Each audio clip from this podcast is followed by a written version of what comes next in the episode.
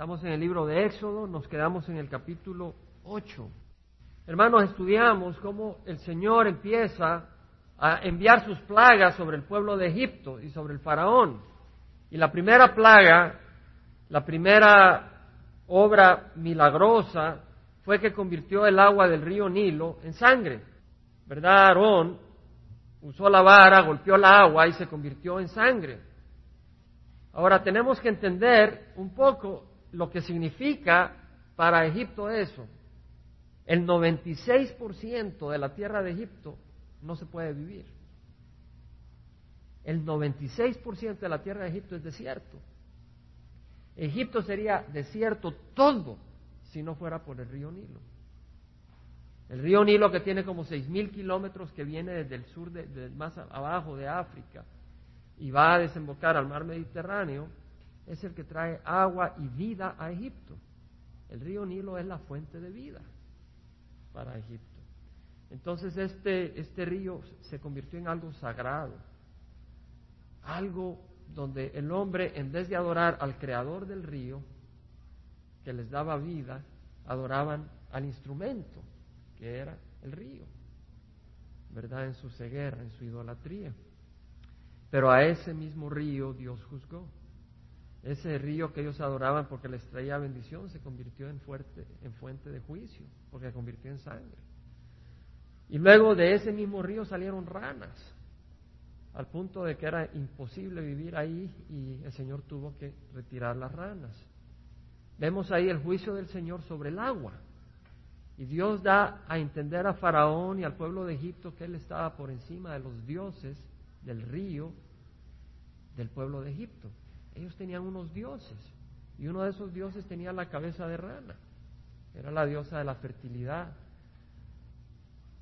la, madre, por decirlo así, de las parteras, la patrona de las parteras, espiritualmente hablando.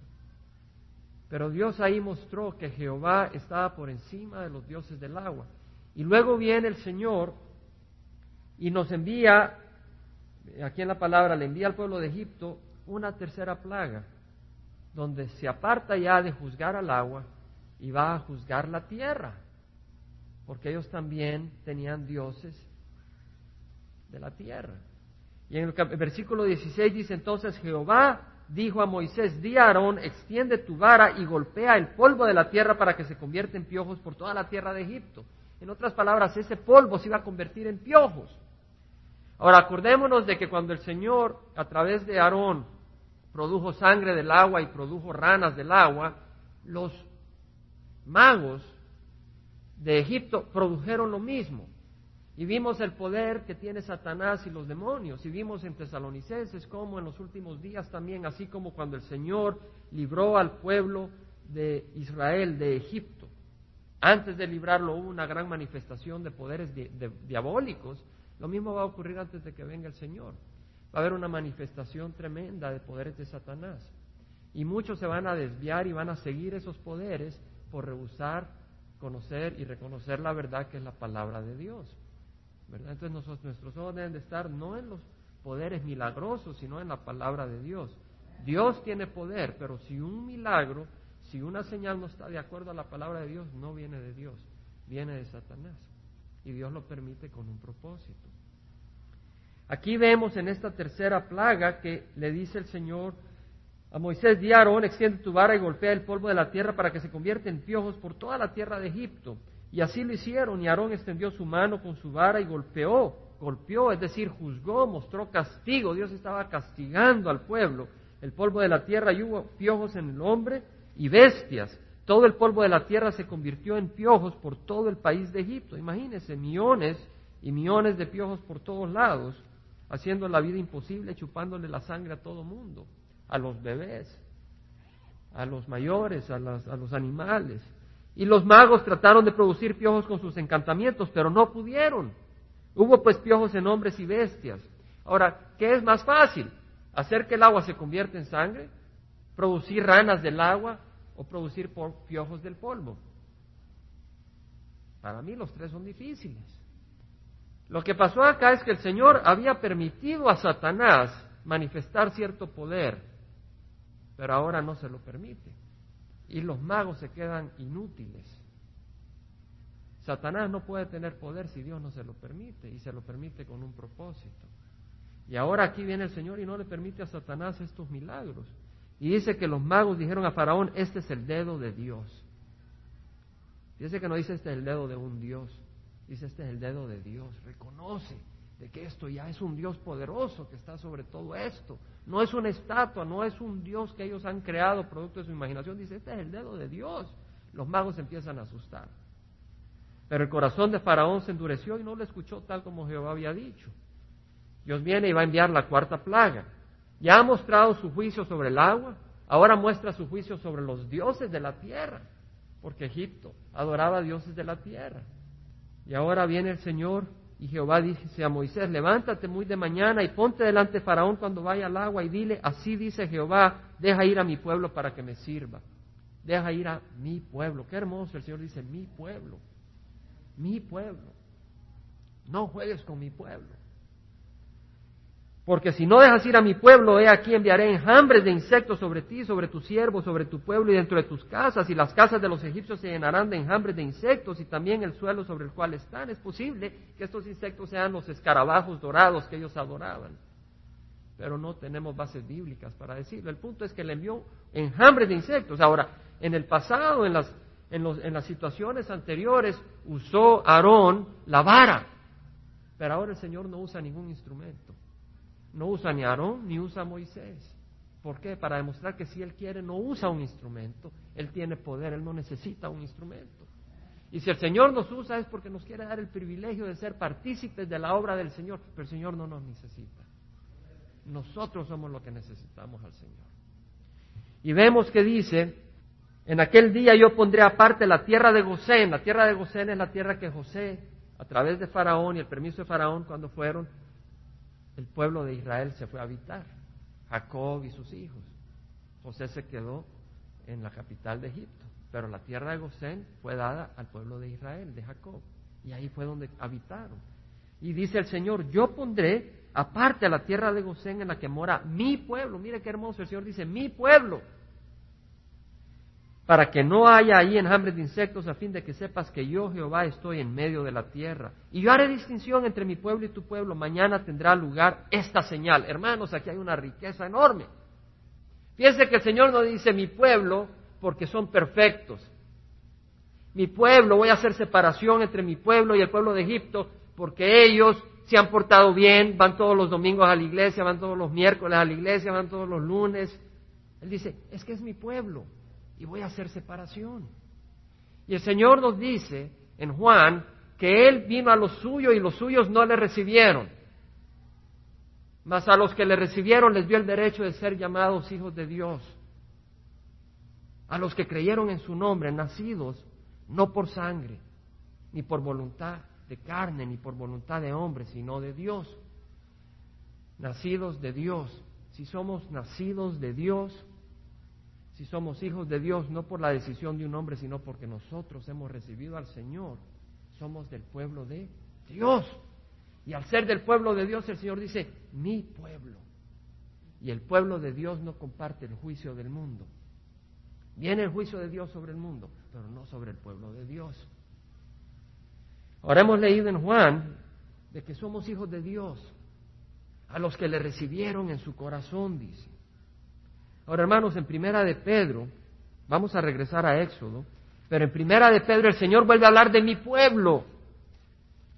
Hermano, qué hermoso ser pueblo de Dios. Muchas personas andan buscando ser ciudadanos de los Estados Unidos. Y antes más que ahora, porque ahora hay tanto problema. Pero antes había una, una, una gran honra el poder llegar a ser ciudadano de los Estados Unidos. Pero te digo, lo más importante es poder llegar a ser ciudadano del reino de los cielos. Eso no tiene comparación.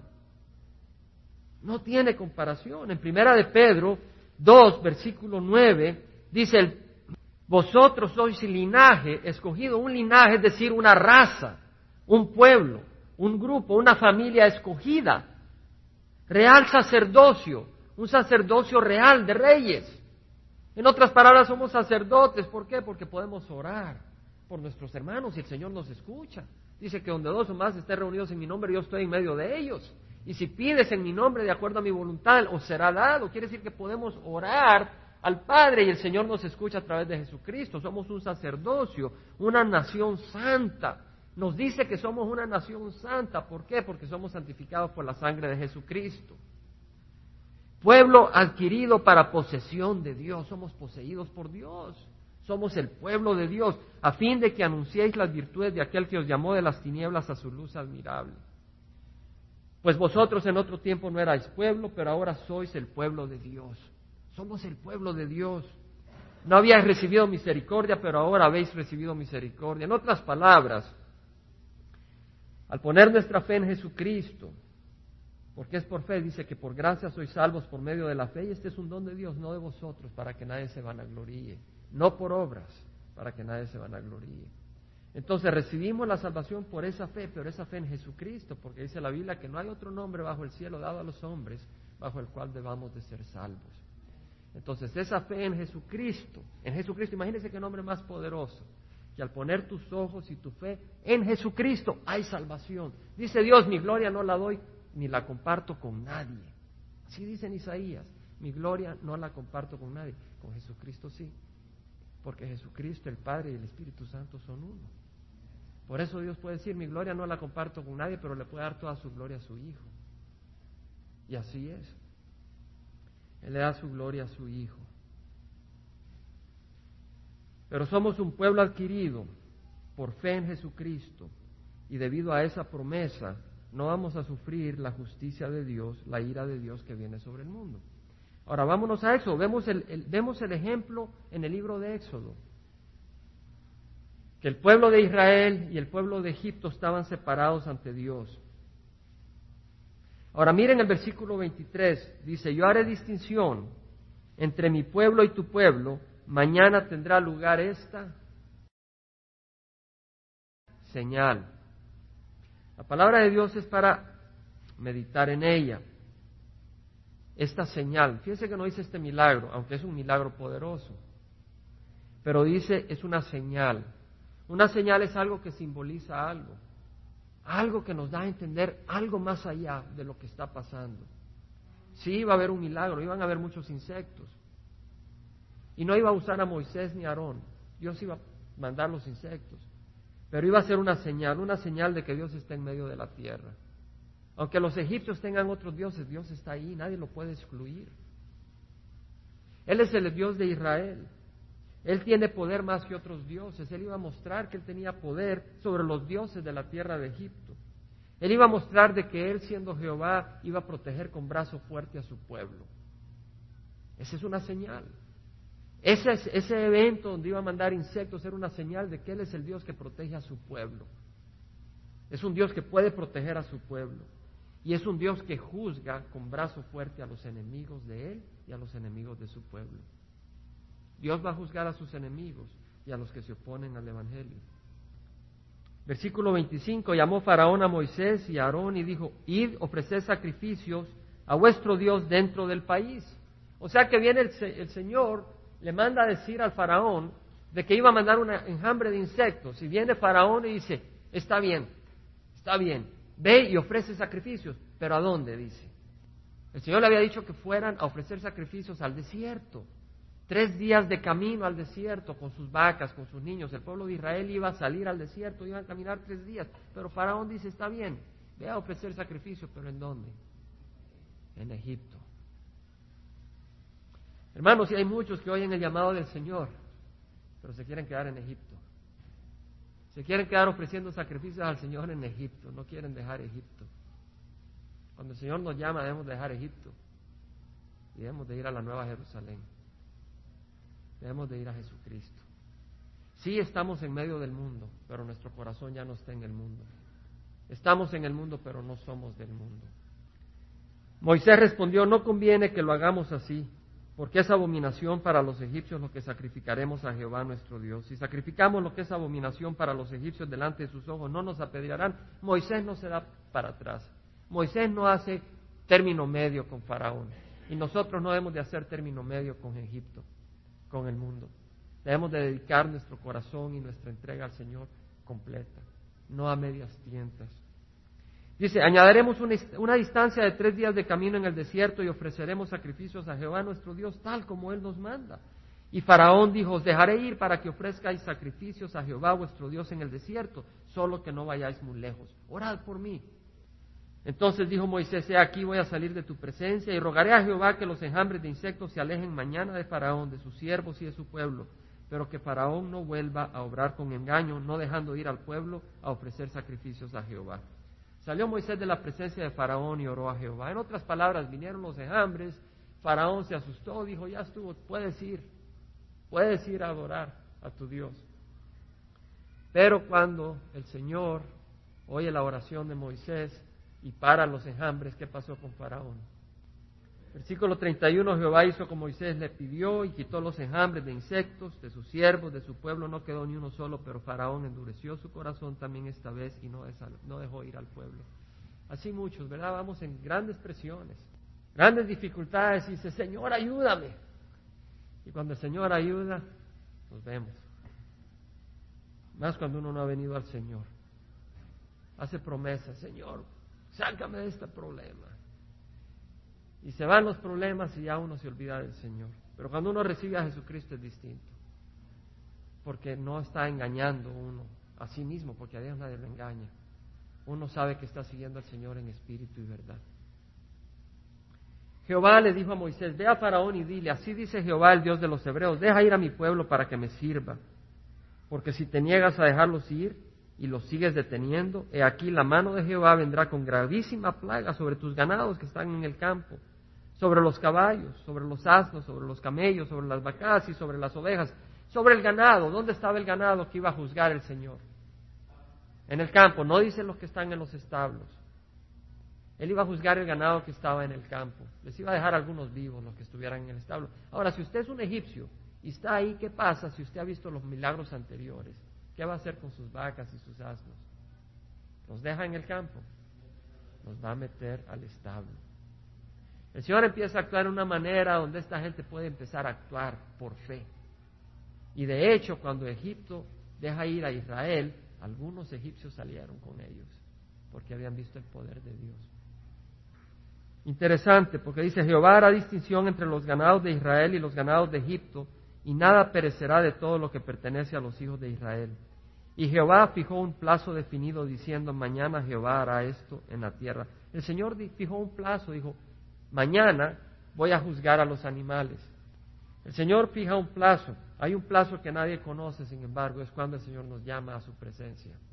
Y es importante, si no hemos recibido al Señor, recibirle, porque el Señor tiene un plazo definido y tenemos que conocerle, porque si no le conocemos y viene el plazo, nos hallamos en eterna condenación. Jehová hizo esto al día siguiente y perecieron todos los ganados de Egipto, pero los ganados de los hijos de Israel ni un solo animal murió. ¿Se acuerdan? Ustedes han leído el libro de Éxodo muchos y han visto la película de los diez mandamientos. ¿Qué animal adoraron los, los, los judíos cuando estaban en, el monte Sinaí? El becerro. ¿Y, ¿Y quién está juzgando aquí? El Señor. A los dioses de Egipto.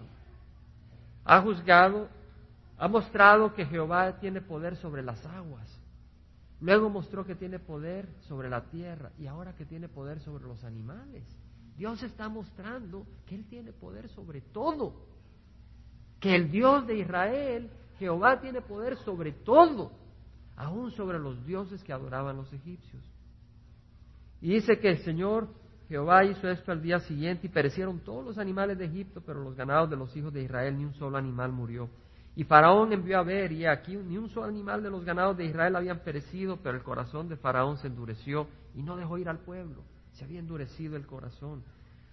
Jehová dijo a Moisés y a Aarón, tomad puñados de oín de, de, un horno y que Moisés lo esparza hacia el cielo en presencia de Faraón. ¿Quién iba a esparcer el oín del horno? Ahora iba a ser Moisés. Como el Señor usa distintos métodos, usa Moisés, usa Aarón, ahora usa la vara, después no usa ninguno de ellos y ahora usa el oín, el carbón del horno. El Señor no está limitado. Lo que es constante es el Señor el que está detrás de toda obra de poder. El que camina sin recibir al Señor y se muere, para él ya vino el fin del mundo. Ya no hay más. Lo único que tiene que esperar es esperar su condenación. No hay esperanza. Y eso es lo que nos motiva cuando vamos a enseñar la película Jesús en estos apartamentos, es que la gente conozca a Jesús. Cuando pienso en el ministerio en, Nicaragua, de poder mandar esos vídeos a Nicaragua, pienso en las personas en las cárceles que van a poder ver esos vídeos y tener una esperanza, no de una denominación, sino de Jesucristo. Porque antes servíamos religión, pero el Señor quiere que sirvamos a Jesucristo. Y dice la palabra del Señor, cuando el Señor os haga libres, seréis verdaderamente libres. Cuando el Hijo de Dios os haga libres, seréis verdaderamente libres. Y esa libertad la hallamos en su palabra. Faraón no escuchó la palabra del Señor. Dice la palabra del Señor que el que después de mucha reprensión endurece la cerviz, de repente será quebrantado y sin remedio. Tenemos un Dios poderoso. Padre Santo, hemos meditado en tu palabra, Señor, en las plagas de Egipto, Señor.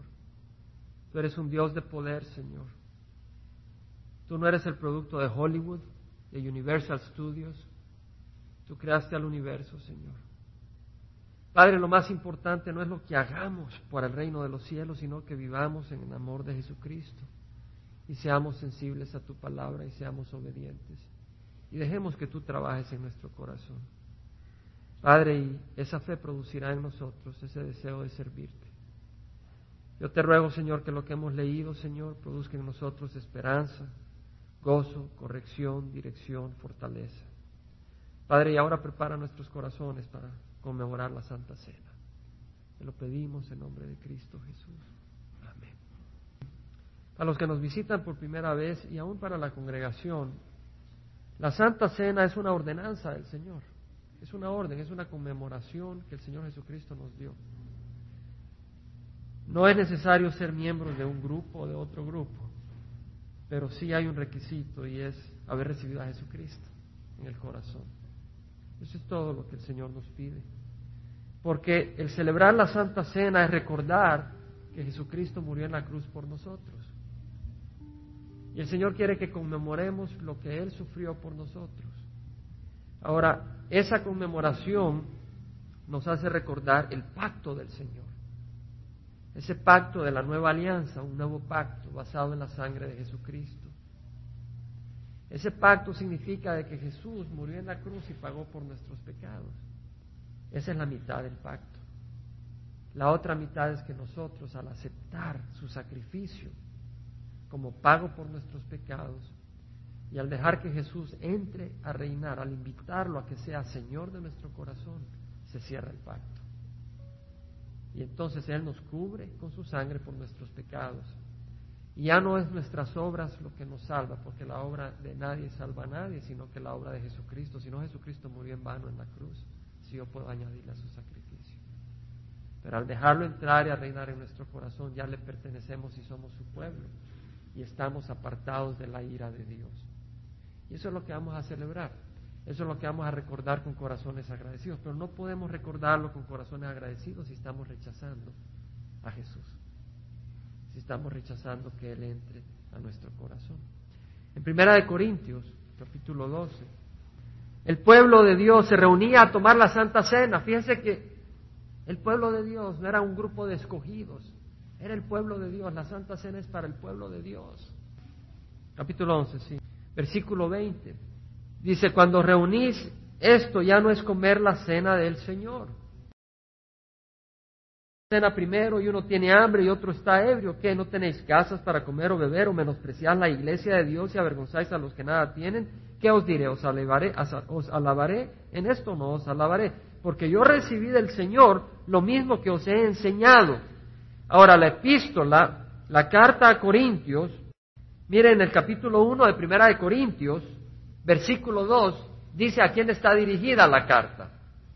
Está dirigida a la iglesia de Dios que está en Corinto. Está dirigida a la iglesia, al pueblo de Dios, no a un grupo escogido. La, la, carta de Corintios está dirigida a la iglesia de Dios. Y ahora está hablando Pablo a la iglesia de Dios, no a un grupo selecto dentro de la iglesia.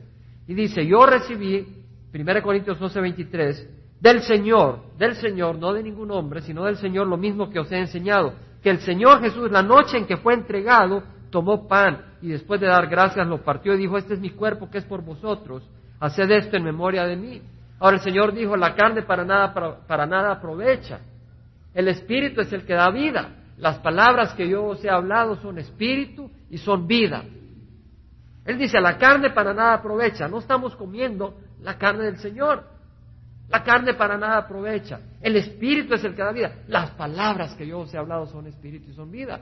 Entonces, cuando nosotros tomamos el pan, estamos diciendo, estoy recibiendo al Señor. Hemos recibido la palabra del Señor. No tiene sentido tomar el pan y rechazar la palabra del Señor. Amén. Entonces, si yo he aceptado la palabra del Señor, si yo tengo un corazón abierto a la palabra del Señor, yo puedo tomar ese pan diciendo, Señor, yo te he recibido y te recibo y recuerdo lo que hiciste en la cruz por mí, te doy gracias por lo que hiciste por mí. Eso es lo que significa.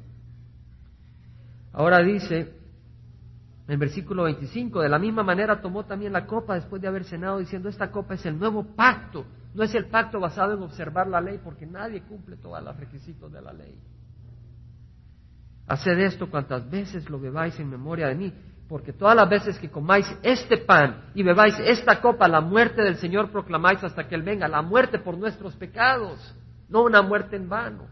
Si yo trato de salvarme por mi esfuerzo, la muerte del Señor es en vano. Pero Él murió para pagar por nuestros pecados. Por tanto, el que come pan o bebe la copa del Señor indignamente será culpable del cuerpo y de la sangre del Señor. Por tanto, cada uno examínese a sí mismo y entonces coma del pan y beba de la copa. Vamos a cerrar los ojos.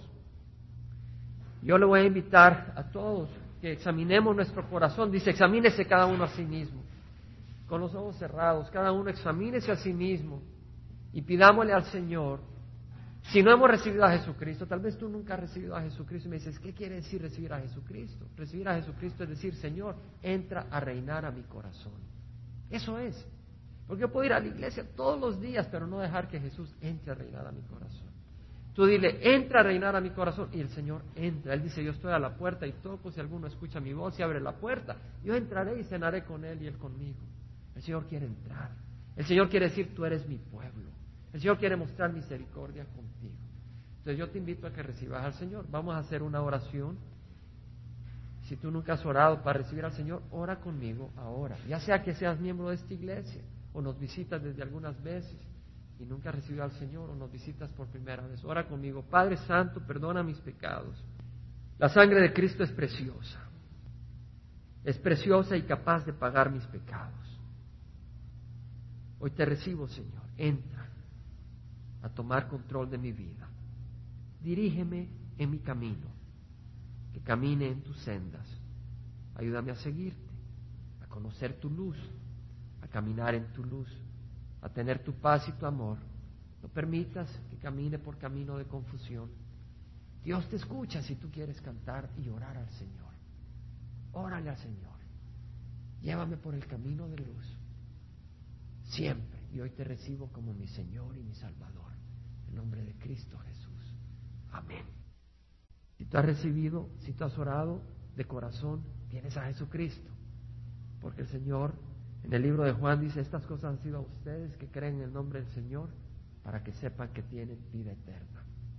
Para que sepan, no tenemos que esperar a morirnos. Es demasiado, demasiado tarde. Si has recibido, te felicito, has recibido a Cristo. Vamos a meditar cada uno en silencio porque dice el Señor que si tenemos odio contra nuestro hermano, no podemos venir y tomar la Santa Cena. Si hay algo que está mal en nuestro corazón, pidámosle perdón al Señor. No venimos a tomar una copa de vino, un pedacito de pan, venimos a recordar lo que el Señor hizo. Y hay que hacerlo con respeto, pero sin miedo, porque Cristo ha roto la barrera que había entre el hombre y Dios. Entra con valentía y agradecimiento. Pero si hay pecado en tu corazón, pídele perdón al Señor y Él te ayudará a no seguir pecando. Pídele al Señor. Dice la palabra del Señor que por sus heridas somos sanados. Ahora que vamos a tomar la Santa Cena, recuérdate nomás puedes abrir los ojos, que hay dos elementos, el pan y el vino. Tomamos un pan que no tiene levadura, es un pan pacho. La levadura es símbolo del pecado. Y es nuestro Señor, que es el pan de vida que vino del cielo, no tenía pecado. Por eso el pan se representa con pan sin levadura. El pan es perforado y quemado. El Señor fue perforado por nuestros pecados. Tomás dijo, si no veo la señal de sus clavos, no creeré. Si no pongo mis dedos donde están sus llagas, no creeré. Pero cuando lo vio, cayó a sus pies y le dijo, Señor mío y Dios mío. Cayó a sus pies y lo adoró como Dios y Señor de su vida. Porque Dios había en la persona de Cristo sufrido la ira de Dios por nosotros, su Hijo Jesucristo. El fuego representa eso, el castigo, la ira de Dios sobre, nos, sobre, Jesucristo. Le voy a invitar que cada uno parta el pan, los que vayan a tomar de la Santa Cena, porque así como yo lo he partido como muestra de que mi pecado quebró el cuerpo de Cristo, así tú personalmente reconoce eso al partirlo. Una vez más, el jugo de la vid la uva representa la ira de Dios. De hecho, la, la, copa, la copa de vino representa la ira de Dios. Y el Señor, el Señor Jesucristo recibió la ira del Señor. Así que su sangre fue derramada por nosotros. Yo te invito pues a pasar, a tomar el pan y el vino y luego juntos vamos a tomar de la Santa Cena. Dice la palabra del Señor en el Evangelio de San Lucas, habiendo tomado pan después de haber dado gracias, el Señor dio gracias. El Señor dio gracias de poder ser ofrecido como una víctima por nosotros, porque Él veía lo que venía, el gozo de un pueblo santo, salvado de la ira de Dios. Después de haber dado gracias, lo partió y les dio diciendo, este es mi cuerpo que por vosotros es dado, haced esto en memoria de mí. Hermanos, tomemos, recordando que hemos tenido la libertad de tomar el pan del Señor. Versículo 20 de Lucas dice, de la misma manera, tomó la copa después de haber cenado, diciendo, esta copa es el nuevo pacto, hermanos, es un nuevo pacto. No es el pacto del Antiguo Testamento, el hombre trata de cumplir la ley y lleva a cabo sacrificios de animales. ¿Por qué? Porque trataba de cumplir la ley y fallaba. Entonces se llevaba a cabo sacrificio de animales. Pero ahora no sacrificamos animales. Porque una persona fue sacrificada que tiene poder para abolir todos los sacrificios. Con un sacrificio hace perfectos a todos los que vienen a Él. Por eso ya no sacrificamos. ¿Por qué? Por hay un sacrificio que paga todas nuestras transgresiones, ya somos libres de las demandas de la ley y vivimos en gracia. Y porque vivimos en gracia, un corazón agradecido busca caminar de acuerdo a la ley, de acuerdo a la luz de la ley, pero ya no como esclavo de la ley, sino libres por Cristo Jesús. Eso es lo que este pacto significa. Tomemos, hermanos, este nuevo pacto en mi sangre que es derramado por vosotros según la palabra del Señor.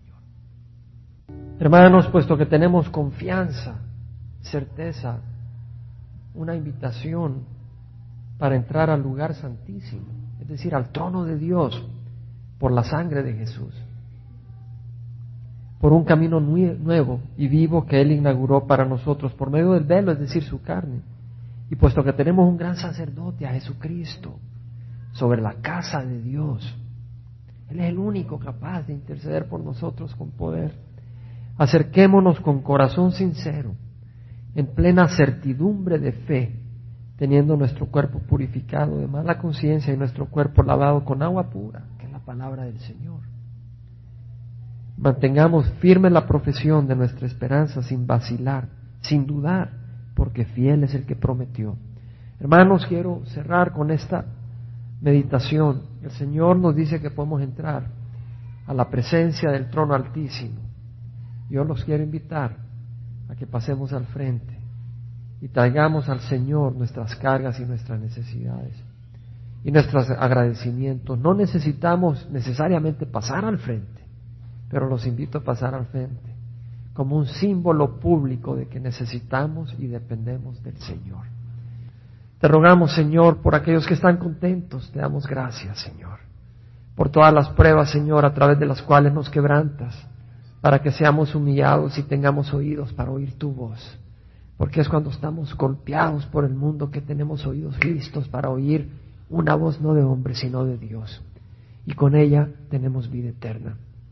Ayúdanos a amarnos unos a otros en el amor de Cristo. Si hay confusión, si hay tristeza, si hay duda, Señor, trae luz, fortaleza. Padre, glorifica el nombre de Cristo Jesús. Padre, ayúdanos a ser un pueblo de oración.